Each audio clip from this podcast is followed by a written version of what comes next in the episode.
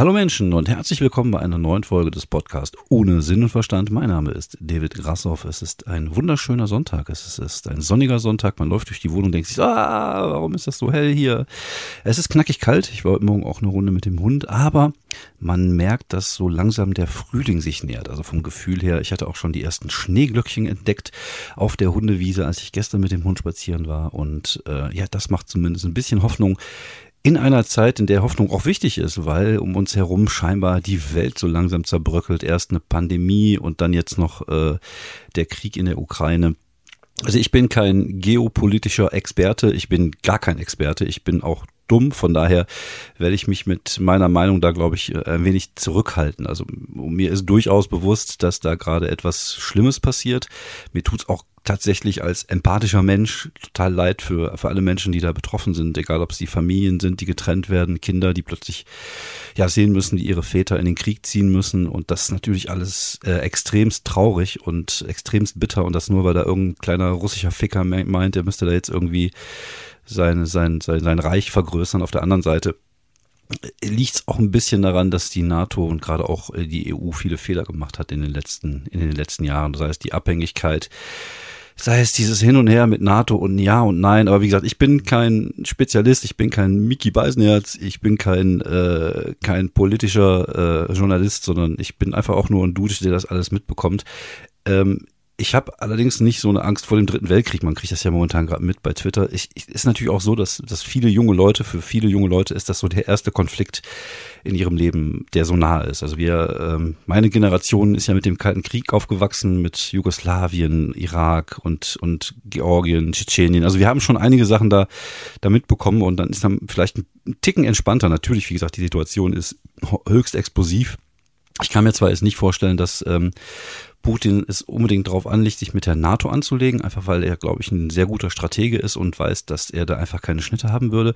Aber das Problem ist halt, was passiert, wenn ein Tier in die Ecke gedrängt wird? Und das ist halt immer so ein bisschen die Gefahr, dass halt da, ja, der Typ einfach austickt. Und äh, ja, die Hoffnung besteht, dass man dass er merkt, dass es vielleicht gerade gar nicht so schnell und so einfach ist, die Ukraine einzunehmen, wie zum Beispiel damals die Amis mit dem Irak gemacht haben und äh, dass er ja vielleicht dann irgendwann auf die Idee kommt, okay, lass uns doch doch nochmal verhandeln oder vielleicht äh, merkt seine eigene Bevölkerung langsam, dass da irgendwas im Busch ist und äh, naja, wie gesagt, ich kann das nur verfolgen, ich sehe das alles nur im Fernsehen, natürlich wie wie wie wie alle äh, die Zuhörer und Zuhörerinnen dieses Podcasts. Ich äh, kann mir nur meine eigene Meinung bilden. Ich bin zumindest, was das angeht, ein bisschen äh, was die Angst vor einem dritten Weltkrieg äh, angeht, ein bisschen, äh, ja, also es ist jetzt nichts, was mich momentan noch so umtreibt und äh, trotzdem ist das natürlich äh, ja sehr erschreckend, wie, wie nah das dann plötzlich kommen kann. Aber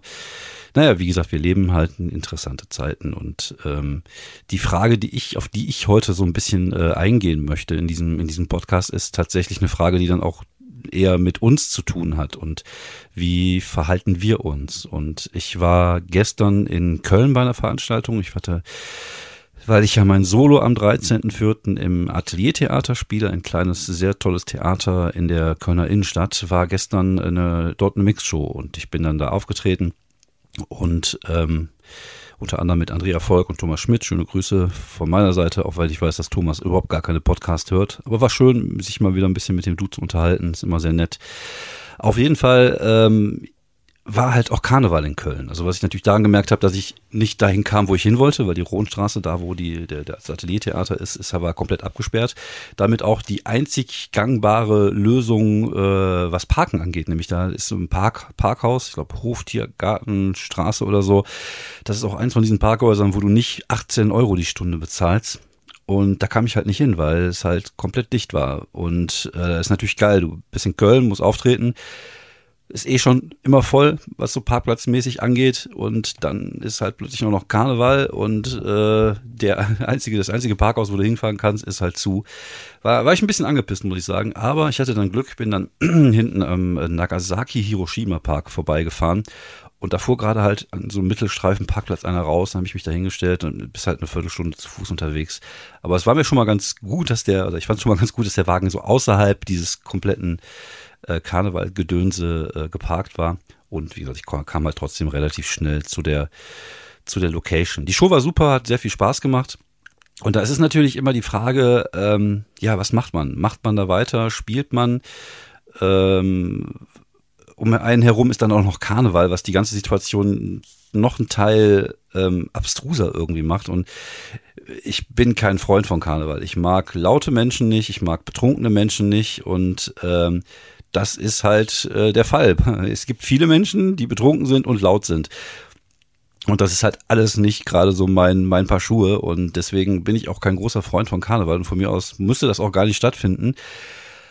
Auf der anderen Seite denke ich mir, dass die, dass gerade die jungen Leute, und das waren vorrangig junge Leute, die ich da gesehen habe, also viele, die letzten zwei Jahre vielleicht auch einfach viel verzichten mussten und, und viel sich zurücknehmen mussten aufgrund huch, von Corona ist natürlich schon so, dass, dass wir das alle irgendwie wie wir hatten und, und äh, das ist äh, ja, wie gesagt, jeder von uns war ja froh, wieder irgendwas was machen zu können oder so. Und ob das dann in der Lautstärke sein muss und in dem Betrunkenheitszustand oder ob man das vielleicht auch im kleineren Rahmen hätte machen können. Wie gesagt, jetzt nicht nur wegen Corona tatsächlich, also hatte ich gestern gar nicht das Gefühl, dass Corona überhaupt existiert. Zwar in den Läden, wo ich dann, wo ich dann drin war, war natürlich auch Maske, Maskenpflicht und es wurde halt geguckt, ob die Leute geboostert sind und so. Aber ähm, auch dieser, diese Kriegsgeschichte, die, die, die schwingt ja natürlich immer mit und das hat man ja immer so ein bisschen im Hinterkopf. Und da ist halt die Frage, darf man das, soll man das machen oder soll man auch eine Comedy-Show machen? Darf ich mich auf die Bühne stellen, von meinen, von meinen Hoden und von, von, von meinem Hund erzählen und Witze machen, während da irgendwo ein paar tausend Kilometer weiter der Krieg tobt? Und ähm, ich denke, ja, also ich, ich glaube, das ist wichtig. Ich glaube, es ist sogar vielleicht wichtiger als, als früher, weil heutzutage wirst du halt ähm, als Konsument so zugeballert. Also wenn, wenn, wenn man sich so ein bisschen zurückerinnert an die 80er Jahre und da ist halt irgendwas passiert im, im Osten, sei es irgendein ein Aufstand wurde niedergeschlagen oder was weiß ich was, dann hat man das halt abends um 20.15 Uhr in der Tagesschau gesehen. Man hat davon vielleicht am nächsten Tag in der Zeitung gelesen, aber du wurdest halt nicht so mit Nachrichten zugeballert, wie du heute wirst. Und teilweise ist das ja so, seien wir mal ganz ehrlich, das ist ja bei, bei allen Sachen, die groß durch die Decke gehen oder, oder gerade halt so von, von Belang sind. Meistens haben die Leute ja nicht im Minutentakt neue Informationen, sondern du hast 18 Sender, die dann durchgehend berichten, immer wieder die gleichen Bilder zeigen, immer wieder die gleichen Leute fragen, immer die gleichen Antworten kriegen weil ja, weil die die Nachrichtenlage sich jetzt nicht so schnell bewegt. Und das ist halt äh, schon viel. Und dazu kommen die ganzen sozialen Medien, die dich dann halt täglich zuballern. Und da kann man natürlich auch verstehen, dass man ein Stück weit ähm, ja Angst bekommt, weil man halt ständig auch damit äh, auseinandergesetzt wird. Und früher war das ja so, du, du hattest diese Angst natürlich auch vor dem, vor dem Kalten Krieg, beziehungsweise davon, dass halt irgendeiner, irgendein Bekloppter seine Atombomben benutzt, aber du, das war halt nicht so, so allgegenwärtig, wie wenn so eine Situation halt heute passiert. Und das ist natürlich auch ein psychischer Druck, der auf, auf Leute lastet. Und das ist halt so ein psychischer Druck, der muss halt auch irgendwo ein Stück weit abgebaut werden. Und ich glaube, da ist halt Eskapismus, da ist halt Lachen, da ist halt äh, Feiern gehen wie gesagt, vielleicht nicht in dieser Größenordnung, vielleicht nicht in diesem Betrunkenheitslevel, aber es ist halt schon irgendwie auch wichtig, dass man halt so diesen, diesen Dampf, den man vielleicht so jeden Tag ähm, ausgesetzt wird, auch rauslässt. Und das gibt halt verschiedene Möglichkeiten, das zu tun. Ich glaube, Lachen ist da eine sehr gute Möglichkeit, um Druck auf, abzubauen. Lachen ist, glaube ich, mit einer der wichtigsten Dinge, mit denen man halt Druck abbauen kann. Das ist ja wie gesagt, das Beispiel, was ich ab und zu ja auch mal genannt habe, dass man, äh, wenn man, wenn man Horrorfilme guckt, ja auch lacht, weil das ja ähnlich eine Drucksituation ist und man halt dadurch halt den Druck irgendwie so ein bisschen los wird. Und ähm, man hat gemerkt, äh, schon in den Zeiten vor dem Ukraine Krieg, dass äh, die Leute halt einfach Bock hatten, trotz Corona, gerade irgendwie bei, bei allen kleinen Shows, die ich hatte. Es, war, es waren zwei Extreme, also entweder war es, wurde es abgesagt oder es war rappelvoll und die Leute sind völlig ausgerastet. Bis auf eine Show am Donnerstag im Quatschclub. Aber das ist eine andere Geschichte, die ihr schon äh, von mir gehört habt. Ähm, auf jeden Fall, man merkt schon, dass die Leute halt einfach auch Bock haben, das, das, das zu machen. Und ich glaube, es ist halt wichtig. Und genauso wie es halt wichtig ist, ähm, dass auch bei Twitter vielleicht Leute gibt, die die Gags darüber machen, was da gerade passiert, weil ich glaube, Galgenhumor ist ein Stück weit auch ein Abbau von von Druck und ähm, hilft den Leuten vielleicht das auch zu verarbeiten. Das ist bei mir ja ähnlich. Also gerade Humor ist ja auch was was äh, was Trauer angeht, was negative Sachen angeht, immer auch ein Ventil und ähm, von daher bin ich der festen Meinung, dass es halt wichtig ist, äh, gerade in solchen Zeiten, wo wo es halt schwierig ist, den Leuten die Möglichkeit geben, sich ein bisschen abzulenken und diesen Druck halt auch abzubauen. Und ähm, das ist, ist, ist ob es jetzt im, im kleinen Rahmen ist, bei, bei, bei Twitter oder wie auch immer, oder ob es bei Comedy-Shows ist. Und seien wir mal ehrlich, wir wollen uns doch von dem kleinen russischen Ficker jetzt auch nicht irgendwie unser Leben zerstören lassen. Also dann hätte er ja gewonnen, wenn wir jetzt ständig nur trauern würden. Also er hasst ja diesen offenen, woken Lebensstil. Und je mehr wir das äh, durchziehen, umso, umso besser ist das. Umso mehr wir uns über den kleinen Ficker lustig machen, umso besser ist das. Der hat es halt einfach auch nicht anders verdient. Und, und wenn wir uns die Bilder mal angucken und, das ist zum Teil so abstrus und so lächerlich. Einfach zum Beispiel diese Tischgeschichte, das ist wie in einem schlechten Comedy-Film, wie in so einer, in so einer Komödie, wo man sich halt über Diktatoren lustig macht und viele der Bilder, die man dort sieht und, und die einem dort so entgegenprasseln, gerade aus diesem russischen Riesenpalast, da sitzt der kleine, kleine Mann in seinem riesen goldenen Käfig, schickt irgendwelche jungen Leute in den Krieg, die für seine Sache sterben. Er belügt belügt sein eigenes Volk, sagt, dass da irgendwelche drogensüchtigen Faschisten in der Ukraine herrschen und die Leute unterjochen und er will die Leute befreien. Also so, so doof kann, können die Leute gar nicht sein, dass die das, dass die das alles so glauben. Das ist halt schon so, das hat ja schon fast Trump-Niveau. Und auf der einen Seite ist das super erschreckend, weil man sich denkt so, wow, what the fuck, mit der Scheiße kommt man heutzutage durch. Aber auch das hat man ja auch schon bei Trump gemerkt. Auf der anderen Seite ist das, wenn man das von außen betrachtet, auch mega abstrus. Und das, auch das war so ein Ding, was man beim Trump hier hatte, dass man irgendwie dieses Gefühl hatte, dass die Satire die Realität schon längst eingeholt hat. Wo, wobei, was mich, was mich tatsächlich ein bisschen stört oder was mich, was ich beängstigend finde, ist, dass es ähm, in Teilen der USA und auch in Teilen Europas da durchaus Zustimmung gibt. Also dass da Leute gibt, die sagen, ja, der Putin macht das schon richtig. Die, die Europäer sind schuld. Und dass auch gerade die Republikaner in den USA da plötzlich pro Putin sind, das ist eine ganz, ganz, ganz schwierige Situation ähm, diese Rechte in den USA, das ist so eine, so eine, so eine Kombination aus Rechtsradikalismus, irgendwie so, so, so Rückwärtsgewandtheit, die irgendwie so dieses Bild von früher haben möchte, ein starker Mann, der das Land führt, also ob das jetzt in den USA oder in Russland ist, irgendwie gibt es bei gewissen Leuten diese Sehnsucht nach Autokratien und das ist eine ganz schwierige ähm, Kiste und auch so dieses anti-liberale, so, ähm, so dieses anti-woke. Also ich bin ja selber jetzt nicht irgendjemand, der in allen Belangen des Lebens woke ist, aber es gibt halt so gewisse Sachen, das ist halt einfach nicht mehr diskussionswürdig. Da müssen wir auch nicht drüber verhandeln, ob es jetzt irgendwie schwule Menschen gibt und, und ob das okay ist. Und das ist halt, das ist halt einfach okay. Und das kann man jetzt nicht als Verhandlungsmasse ausgeben. Also es ist halt ein Stück weit auch ein Kampf tatsächlich der, der Weltansichten. Und das ist halt schon ein bisschen erschreckend, wenn man sieht, wie, ja, wie, äh, wie konträr die teilweise sind und wie rückwärtsgewandt manche Leute heute noch leben.